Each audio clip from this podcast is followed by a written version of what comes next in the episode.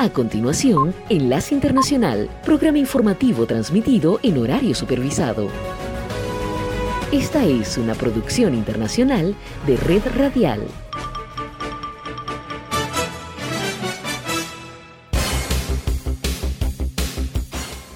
Aquí comienza Enlace Internacional. Saludos a nuestra audiencia en Caracas, Venezuela y el mundo, a través de nuestra frecuencia Sintonía 1420 AM y en Soy Ángela Montilla en la presentación. Bienvenidos.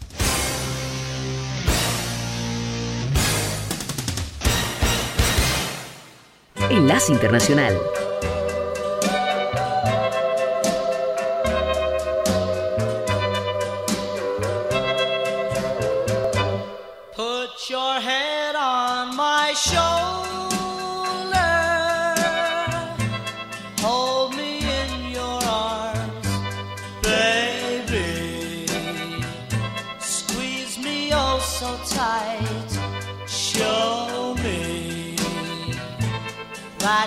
love.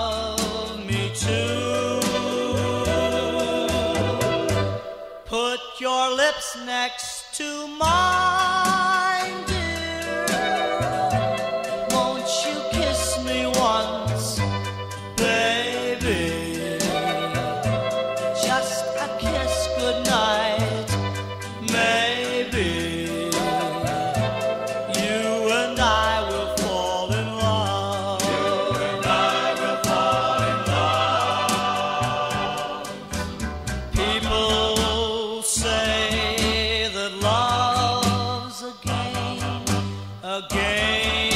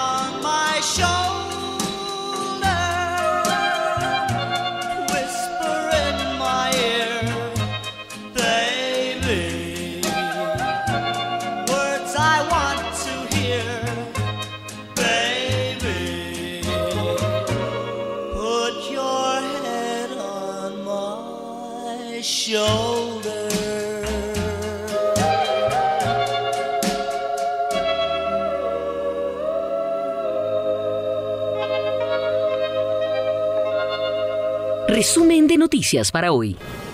A poco de finalizar la cumbre de la ONU en Glasgow, el anuncio conjunto de China y Estados Unidos, primer y segundo país que más eh, CO2 emiten respectivamente, inyectó optimismo para lograr un acuerdo mañana viernes que haga viable el objetivo de frenar el cambio climático. El presidente francés Emmanuel Macron y la vicepresidenta estadounidense Kamala Harris abren este jueves el Foro de París sobre la paz, dedicado este año a la reducción de las desigualdades mundiales y en el que participan una treintena de jefes de Estado y de gobierno.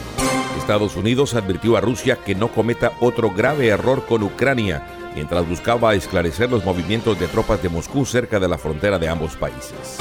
El presidente de Estados Unidos, Joe Biden, promulgó una norma conocida como Ley Renacer, por sus siglas en inglés, la cual impone sanciones contra el gobierno de Daniel Ortega en Nicaragua, una administración a la que Washington tacha de dictadura. La justicia estadounidense pidió 51 meses de prisión para el activista pro-Trump Jacob Chansley, un chamán autoproclamado y adherido a las teorías de conspiración de QAnon, que se convirtió en uno de los íconos atacantes del Capitolio el 6 de enero. Un total de 800 migrantes de la caravana que lleva casi 20 días avanzando por el sur de México han regularizado su situación en el país en las últimas horas, apoyados por las autoridades, y a raíz de ello han abandonado el contingente de indocumentados. El presidente de Honduras, Juan Orlando Hernández, negó en Washington lo que llamó un tsunami de mentiras de narcotraficantes que buscan perjudicarlo ante la justicia estadounidense, que atribuyó a una retaliación por la lucha antinarcóticos de su gobierno. La Guardia Fronteriza de Polonia informó de 468 nuevos intentos de cruzar ilegalmente la frontera polaca mientras el primer ministro polaco garantizó que su país y los bálticos protegen la paz y estabilidad en Europa. Esta fue la vuelta al mundo en 120 segundos. Enlace Internacional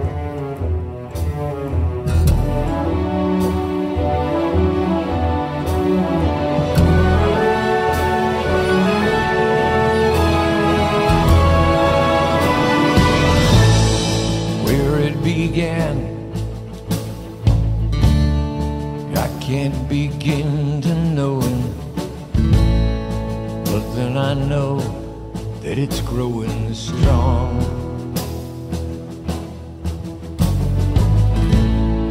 Was in the spring, and spring became the summer. Who'd have believed he'd come along?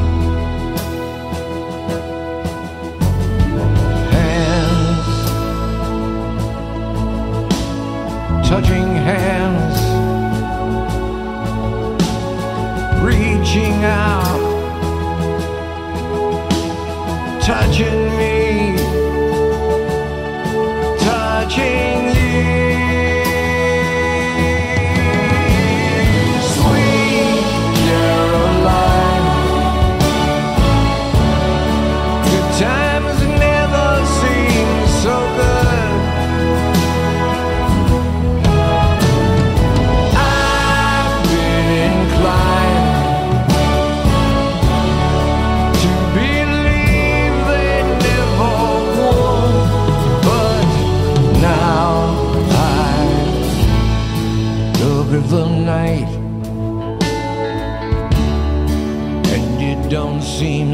lonely. We fill it up with only two.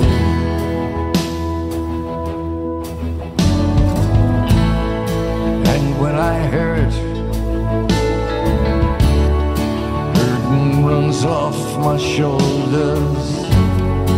How can I hurt when I'm holding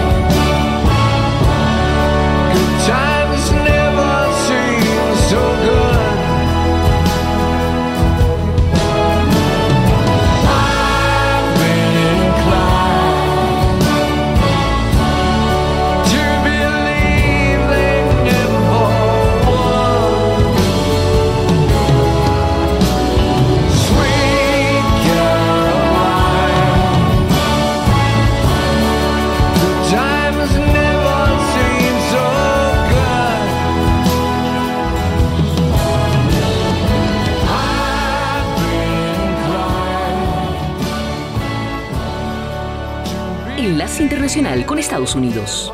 En poco más de una semana, el 18 de noviembre, el presidente Joe Biden recibirá a sus homónimos vecinos, el presidente de México, Andrés Manuel López Obrador, y el primer ministro canadiense, Justin Trudeau, quienes se reunirán en la primera cumbre de líderes de América del Norte desde 2016. Durante el encuentro, los tres líderes norteamericanos reafirmarán sus lazos al mismo tiempo que trazarán un nuevo camino de coordinación con el objetivo principal de poner fin a la pandemia del COVID-19 COVID-19 y promover la seguridad sanitaria, competitividad y crecimiento equitativo. La migración y el cambio climático serán algunos de los principales temas que abordarán en la cumbre, enfatizando la importancia de establecer una visión regional acerca de estos asuntos para así trabajar en sintonía. El presidente Biden mantendrá encuentros bilaterales con ambos líderes y el crecimiento económico también formará parte de la agenda y es que tal y como aseguró el mandatario estadounidense, el fortalecimiento de esta asociación resulta esencial para la capacidad común de reconstruir mejor y revitalizar su liderazgo a la hora de actuar frente a los desafíos regionales y globales. Desde la Casa Blanca afirmaron que América del Norte, compuesta por México, Estados Unidos y Canadá, constituye la región más competitiva y dinámica del mundo, reafirmando así su compromiso con la evolución y el mantenimiento de sus relaciones con estos dos socios. Enlace eh, Internacional. Eh, trouble so hard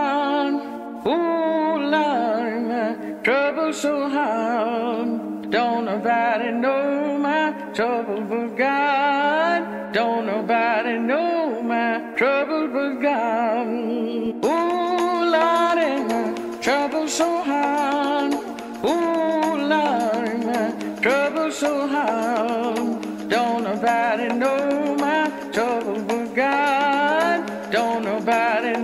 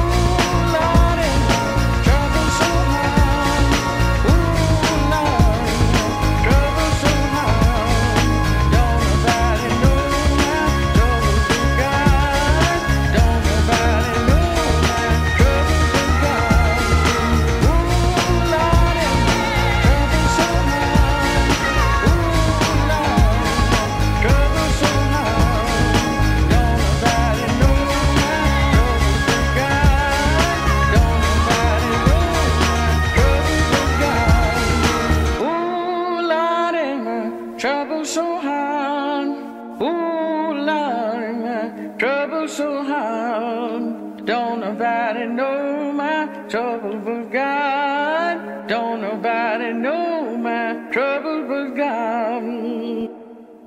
Desde Caracas, Enlace Internacional, por sintonía 1420 AM. La administración Biden sale a la defensa de su mandato que obliga a más de 84 millones de trabajadores a vacunarse contra el COVID-19 antes del 4 de enero, además de otras normas de bioseguridad adicionales, luego de que una corte de apelaciones bloqueara temporalmente el mandato presidencial ante la espera de nuevas acciones judiciales. Sin embargo, el gobierno del presidente Biden se mantiene firme en su política de imponer la orden para avanzar en la lucha contra la mortal pandemia y que ha cobrado la vida de más de 750 mil personas en el país. Hasta ahora, muchos gobernadores republicanos han expresado su oposición a esta medida presidencial, argumentando que excede la autoridad del gobierno federal, por lo que algunos empleadores han impuesto una demanda para bloquearlo. Sin embargo, la Corte de Apelaciones del Quinto Circuito del Departamento de Justicia presentó un informe en el que asegura que una prohibición del mandato podría costar decenas o incluso cientos de vidas, además de un gran número de hospitalizaciones y otros problemas de salud y tremendos costos, y agregó que sería una confluencia de daños al más alto nivel para la nación.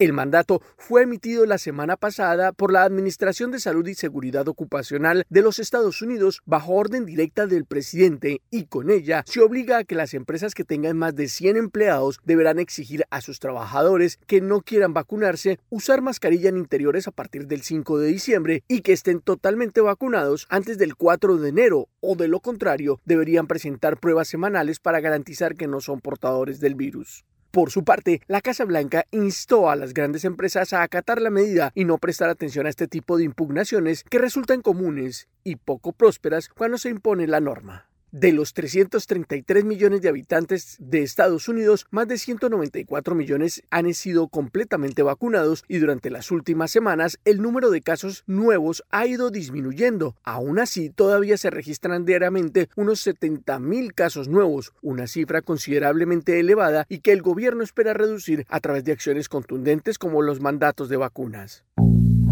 Enlace Internacional.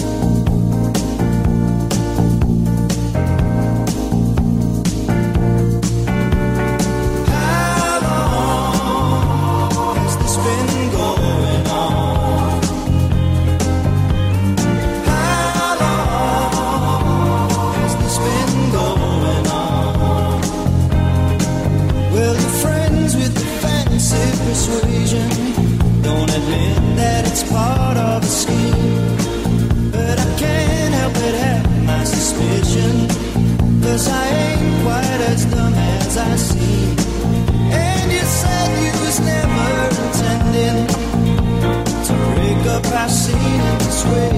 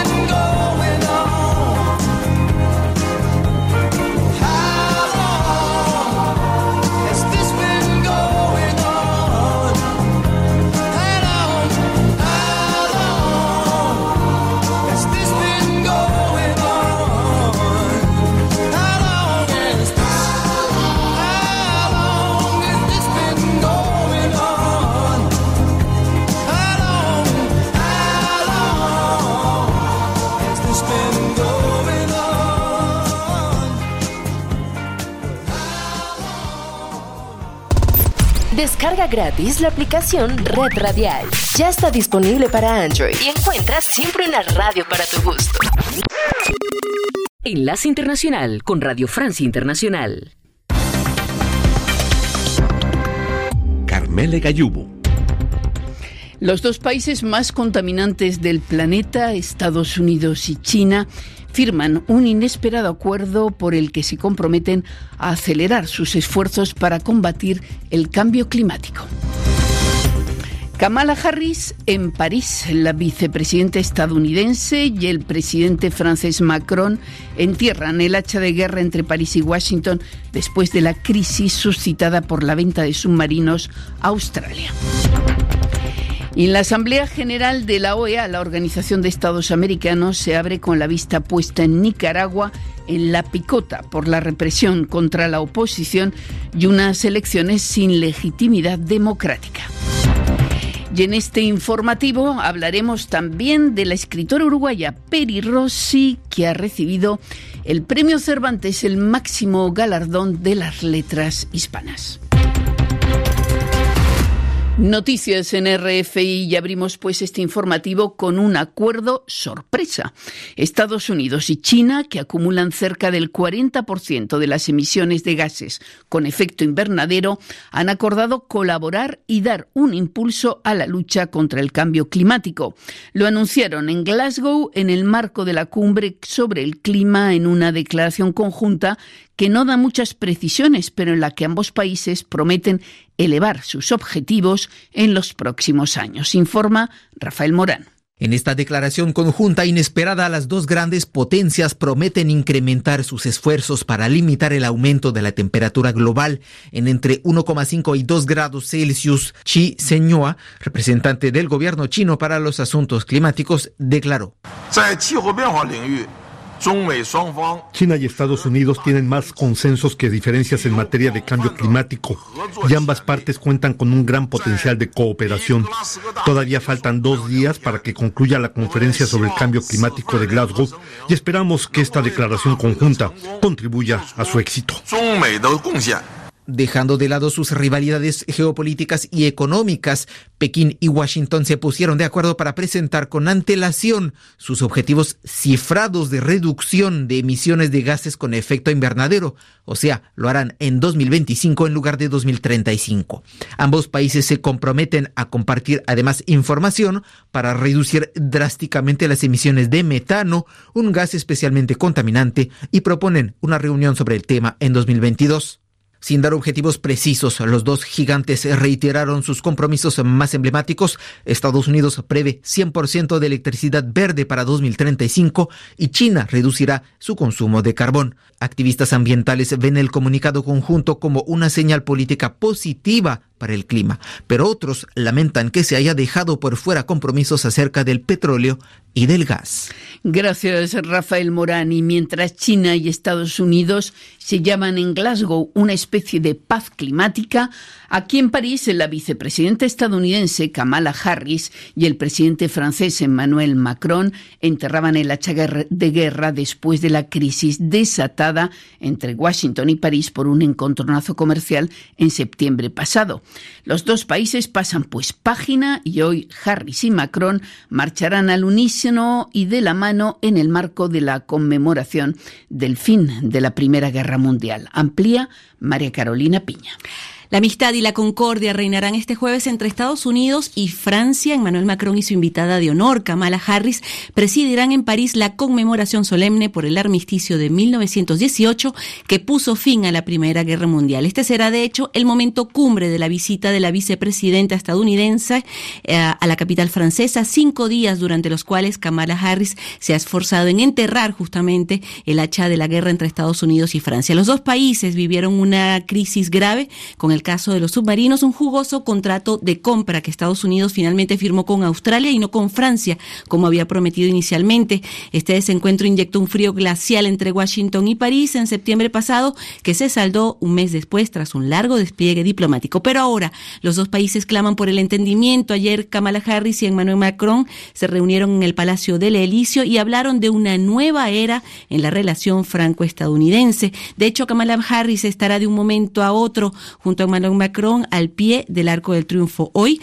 Harris y el mandatario francés inaugurarán por la tarde el cuarto foro de París por la paz, en el que participan además unos 30 jefes de Estado y de Gobierno y que estará dedicado este año, Carmele, a la reducción de las desigualdades mundiales. Gracias, María Carolina Piña.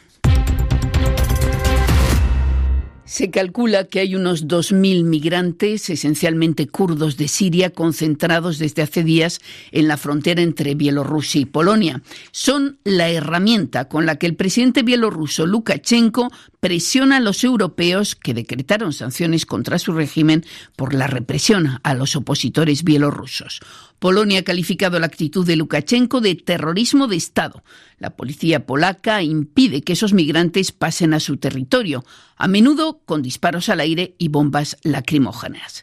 Aún así, según Varsovia, los intentos de saltar la frontera están aumentando y la Unión Europea, mientras tanto, ultima una nueva batería de sanciones contra Minsk. El pulso continúa y los refugiados, entre tanto, intentan sobrevivir bajo temperaturas bajo cero.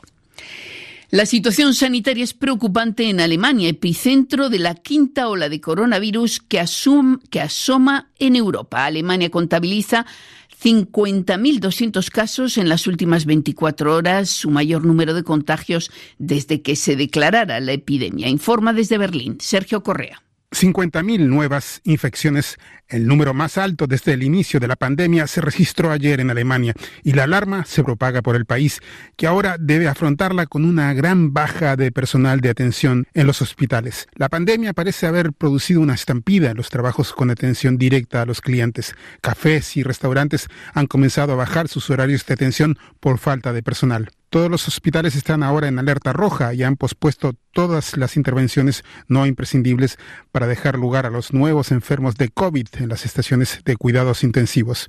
Cerca del 20% de la población adulta alemana se resiste a vacunarse. Contra ellos se han levantado las nuevas medidas, como en Berlín, por ejemplo, que hacen prácticamente imposible que alguien que aún habiendo dado negativo en un test de COVID pueda acudir a lugares públicos sin estar vacunado. También los niños han comenzado a contagiarse y crecen las demandas por incluirlos en el plan de vacunas. Las presiones crecen, pero parece muy difícil obligar a un ciudadano a vacunarse. La constitución alemana protege la disidencia aún bajo condiciones extremas como esta. Desde Berlín, Sergio Correa, Radio Francia Internacional. Bueno, pues a pesar de esas resistencias de la población alemana, el socialdemócrata Olaf Scholz, quien muy probablemente tomará en diciembre el relevo de Angela Merkel a la cabeza del gobierno, pedía esta mañana nuevas medidas sanitarias para este invierno en su país. El presidente estadounidense Joe Biden ha promulgado una ley que autoriza nuevas sanciones contra el régimen de Daniel Ortega, tres días después de unos comicios en Nicaragua controvertidos en los que, como no, Ortega fue reelecto. La ley restringe los préstamos bancarios multilaterales y busca combatir la corrupción del régimen. Y es en este contexto que ayer se abrió la Asamblea General de la Organización de Estados Americanos, la OEA. Ocho países miembros han presentado un proyecto de resolución de condena al régimen nicaragüense que va a ser debatido. Este es un informe de Alejo Chapire. Burla, fraude anunciado, pantomima fueron algunas de las expresiones de la comunidad internacional para calificar las elecciones en las que Daniel Ortega consiguió el domingo un nuevo mandato como presidente de Nicaragua. Con líderes opositores en la cárcel o en el exilio y sin verdaderos contendientes, el régimen nicaragüense se expone ahora a un mayor aislamiento internacional. Es un tema que está justamente en la agenda de la Asamblea General de la Organización de Estados Americanos, OEA, que empezó este miércoles. El secretario general de la OEA, justamente Luis Almagro, tachó los comicios nicaragüenses de ilegítimos y llamó a tomar medidas ante la clara violación de la Carta Democrática. Pero ¿puede la presión de la OEA forzar ya una apertura del régimen de Ortega? Antonia Urrejola es presidente de la Comisión Interamericana de Derechos Humanos y relatora para Nicaragua. Creo que los Estados miembros de la OEA tienen en sus manos un conjunto de herramientas políticas como es la Carta Democrática Interamericana y me parece que es un debate que tienen que dar los órganos políticos precisamente para que se inicie esta apertura. No sé si se va a dar en estos días, pero no se va a dar sin la presión de la comunidad internacional y lo hemos visto así en la historia de esta región. en lo que han sido los conflictos armados, lo que han sido las dictaduras del Cono Sur. Finalmente, esto, los procesos democráticos obviamente los llevan los propios pueblos al interior de los países, pero cuando estamos ante regímenes autoritarios, como fueron las dictaduras del Cono Sur, como es el régimen de Ortega, sin la comunidad internacional no hay procesos democráticos y ahí la comunidad internacional tiene que una vez más demostrar la importancia que tiene el acompañamiento de estos procesos y la presión internacional. Desde el mes de junio, el secretario general de la OEA se mostró favorable a activar los mecanismos para aplicar a Nicaragua el artículo 21 de la Carta Democrática Interamericana. Este contempla suspender a un Estado miembro si rompe el orden democrático y la diplomacia no ha dado resultado para resolver el problema. ¿Qué efecto podría tener esta aplicación en Daniel Ortega? Antonia Urrejola, presidenta de la CIDH. No sé, pero sí aumentaría su aislamiento ante la comunidad regional, pero no sabría decirle qué valoración él hace sobre, por ejemplo, una suspensión de la OEA, porque primero hay un procedimiento de suspensión de la OEA y luego la expulsión pero yo creo que siempre para el país es importante no estar aislados regionalmente. Entre tanto, el embajador de Nicaragua ante la OEA, Arturo McFields, defendió el miércoles ante el organismo el cuestionado proceso electoral de su país y rechazó lo que llamó injerencias y chantajes. Era pues el informe de Alejo Chapire y el premio Cervantes este año ha sido para la escritora uruguaya Cristina Rossi. Es la sexta mujer en recibir ese galardón, el más prestigioso de las letras en castellano. Exiliada desde 1972 en España, Rossi ha publicado una veintena de libros de poesía, también novelas, la última en 2017 bajo el título Todo lo que no pude decir. Sobre la obra de Cristina Rossi habla la poeta argentina Silvana Yanganti. El gran tema de su obra son las relaciones interpersonales con mujeres. Habla que es una mujer que ama o que sufre por otra mujer. No esquiva el erotismo, no esquiva la sexualidad, no esquiva la sexualidad en una persona adulta, grande y las relaciones interpersonales, que no son siempre dulces, yo diría que son bastante agridulces, ¿no? Este, hay un poema que habla de una mujer de 60 años que engañó a su mujer con otra y ese día tiene que dormir en un hotel de mala muerte porque ninguna le abre la puerta. Eso me parece así como, profundamente, me, interpeló muchísimo. No utiliza eufemismos, no ronda el tema, sino que lo aborda de frente. Llama a las cosas por su nombre. Era la poeta argentina Silvina Yaganti. Con ella ponemos punto final a este informativo de RFI. Sintonía 1420 AM está presentando Enlace Internacional.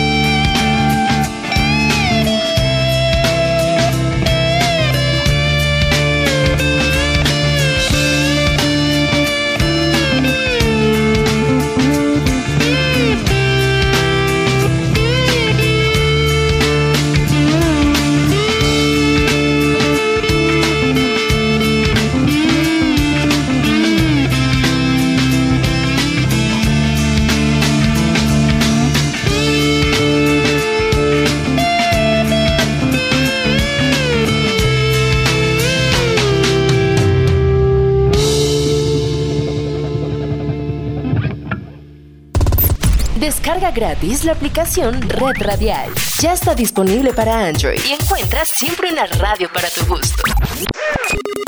Enlace Internacional con Centroamérica. A escasos días de las elecciones generales donde Honduras escogerá un nuevo presidente, 128 diputados y 298 alcaldes, los tres partidos principales, Nacional, Liberal y Libre, buscan alcanzar la presidencia de Honduras poniendo énfasis en las críticas a sus contrincantes. Según el analista Omar García, el ambiente político en Honduras está crispado y la clave será traer los votos de personas indecisas, que según él representan casi la mitad del padrón electoral. Ese 47% de votantes que son independientes o que todavía no se han decidido por quién van a votar y que son a mi juicio los que establecerán definitivamente quién será el próximo eh, presidente, diputados y alcaldes.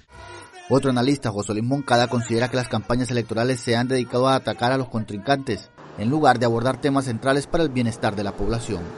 Temas muy claros en salud, en educación, el tema de poder definir ya una política clara en, la, en el tema de energía y agua, que son fundamentales para el desarrollo y la competitividad del país.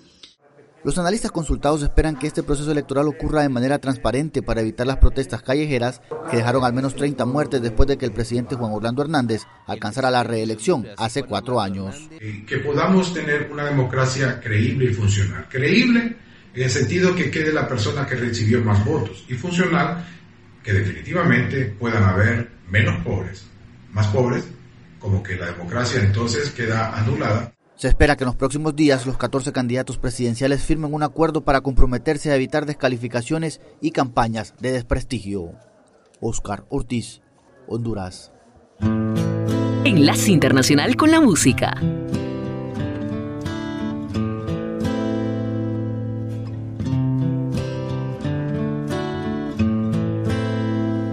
I hurt myself today to see if I still feel. I focus on the pain, the only thing that's real.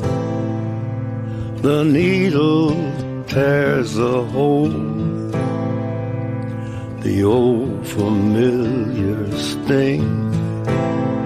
Try to kill it all away but I remember everything. What have I become? My sweetest friend. Everyone I know goes away in the end. And you could have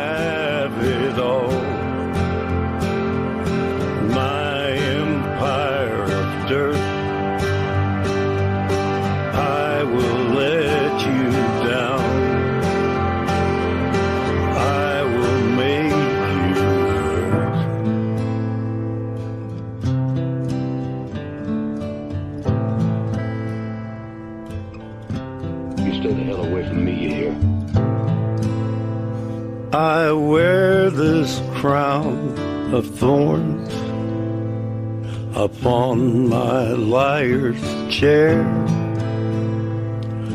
full of broken thoughts.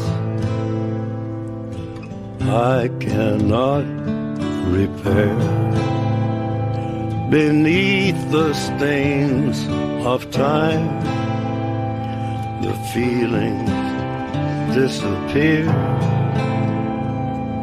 You are someone else. Still right here. What have I become? My sweetest friend. Everyone I know goes away in the end. And you could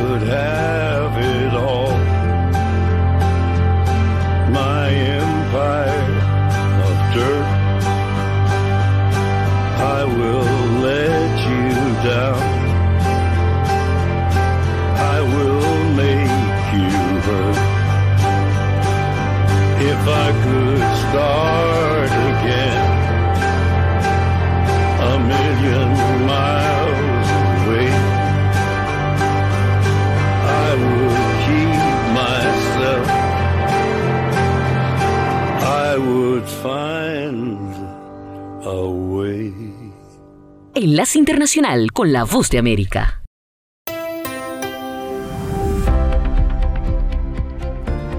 Cordiales saludos a nuestra audiencia desde Washington. Soy John F. Burnett y hoy en Conversando con la Voz de América abordamos el tema de las elecciones regionales y municipales en Venezuela previstas para el 21 de noviembre y en los que la oposición política debate participar. Uno de los temas importantes a considerar es la equidad de género y sobre esto hay una normativa que relaciona la paridad y alternabilidad. En esta entrevista de nuestra corresponsal en Venezuela, Carolina Alcalde, entrevista a la doctora Egle González Lobato, directora de la Cátedra Libre Democracia y Elecciones de la Universidad Católica de Venezuela y del proyecto Mujeres 2030 y sus consideraciones sobre por qué no se ha convertido en ley. No, yo creo que eh, no, no creo que sea idéntico. Creo que eh, desde el Consejo Nacional Electoral eh, se promueve la, la, la, la paridad. Hay que decir que, que se ha hecho eh, un trabajo, pero repito, es un trabajo a largo alcance, no es un trabajo inmediato. Eh, ahora, por supuesto que si eso se traduce en un- una ley de la Asamblea Nacional, pues eso arropará no solamente los aspectos eh, electorales, sino también en otros aspectos como por ejemplo el empresarial eh, eh, y otros asuntos de, de comercio nacional e internacional que son importantes.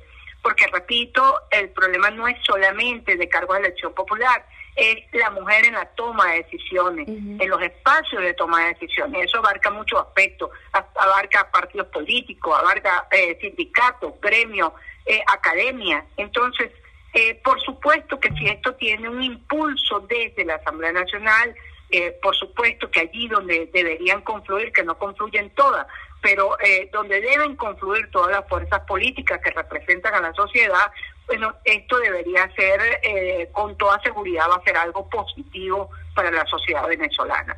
Yo, yo creo que eh, este asunto es algo que necesita eh, mucho apoyo en, desde diferentes espacios, tanto políticos como académicos. Es decir, esto es un asunto que va más hacia el cambio de la cultura de la sociedad venezolana.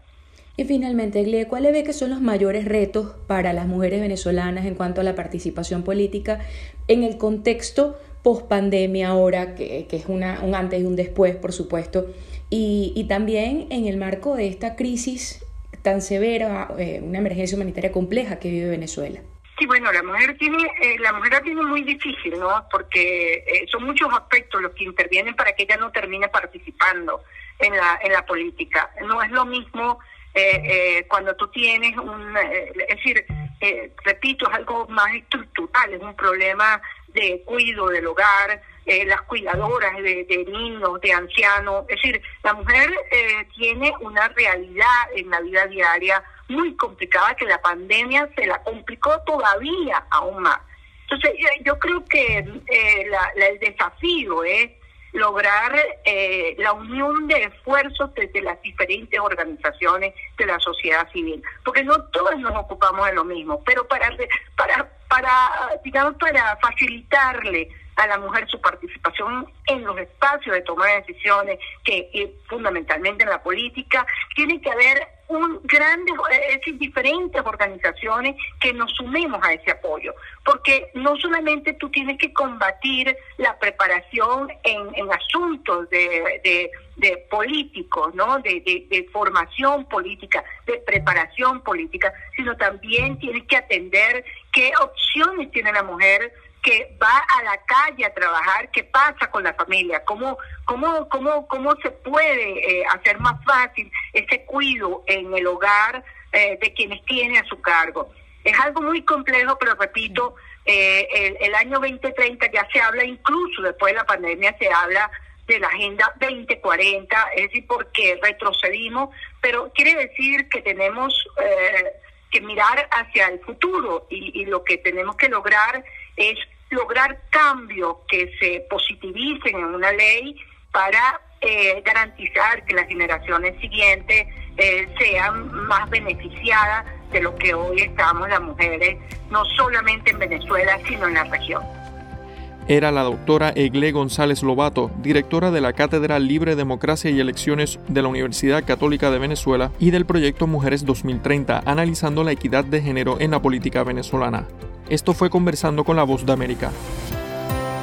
A continuación, un mensaje de servicio público de la voz de América.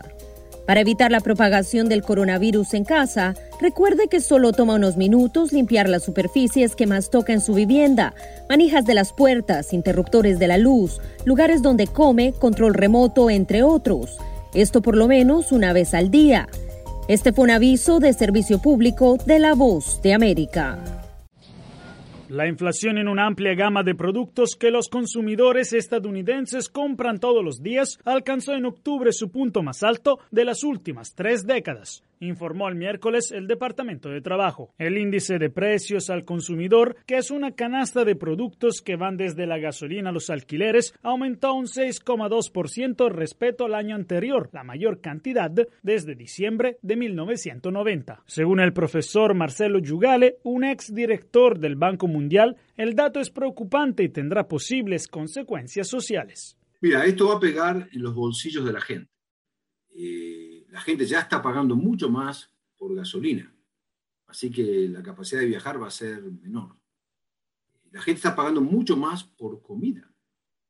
Los supermercados han tenido que eh, ajustar sus precios, sobre todo en comida básica.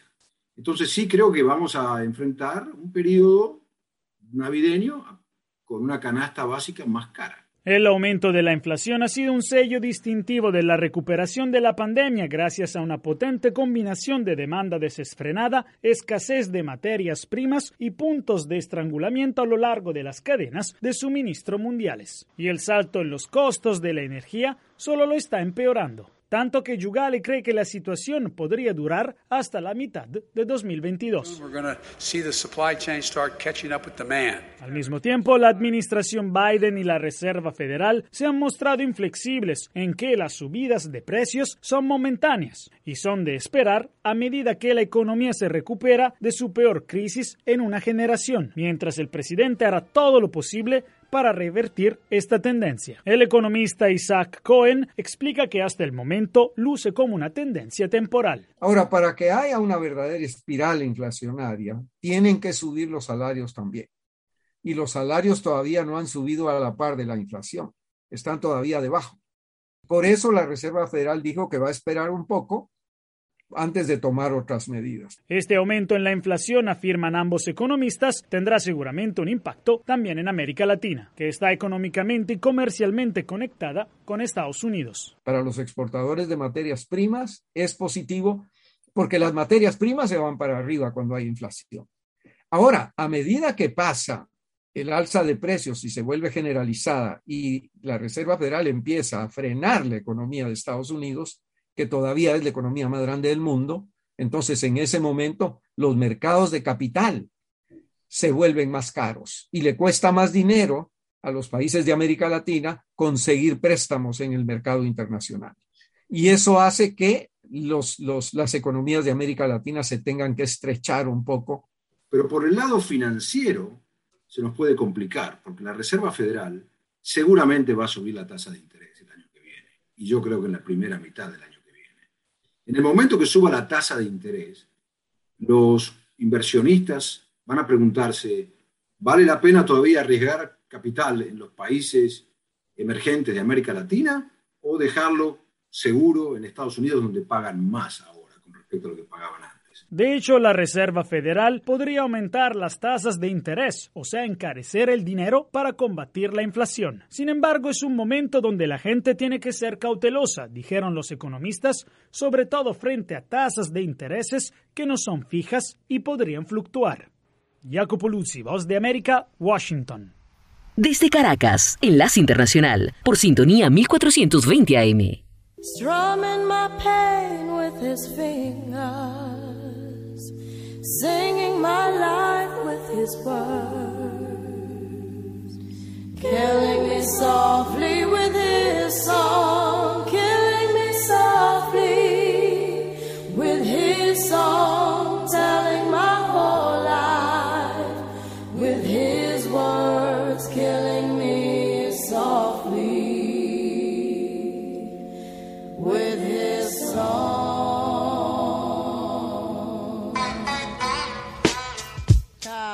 Yo, this is why Clef Refugee uh-huh. Camp cries well. Little bass uh-huh. sitting up here on the bass. While I'm on this road, I got my uh-huh. girl L.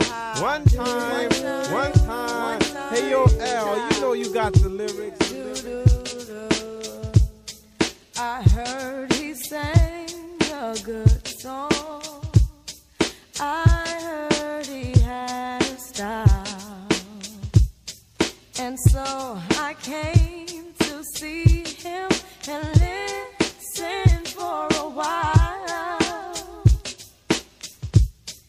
And there he was, this young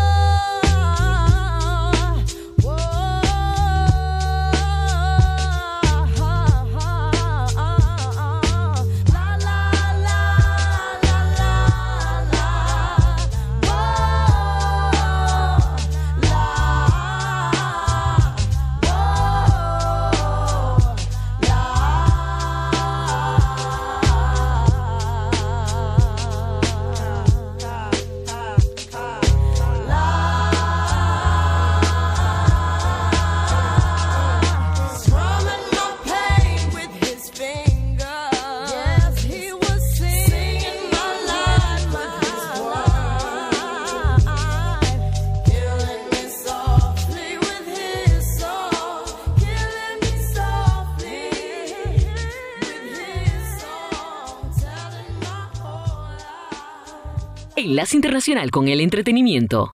Un 11 de noviembre del año de 1986, David Gilmour, Nick Mason y Richard Bright, integrantes de la banda Pink Floyd, anuncian que están trabajando en un nuevo disco de la banda que no incluye al miembro original Roger Waters. El álbum se lanzaría unas semanas después y se titularía A Momentary Lapse of Reason. Fue editado posteriormente con mucho éxito y fue uno de los dos discos que se publicaron de Pink Floyd sin la participación de Waters.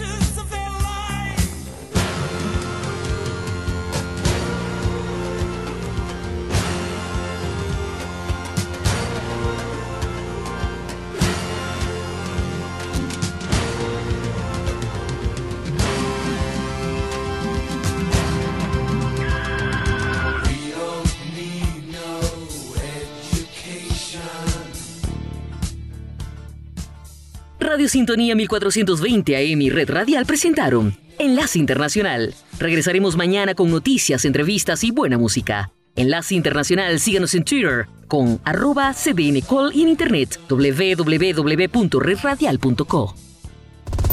Descarga gratis la aplicación Red Radial. Ya está disponible para Android y encuentras siempre una radio para tu gusto.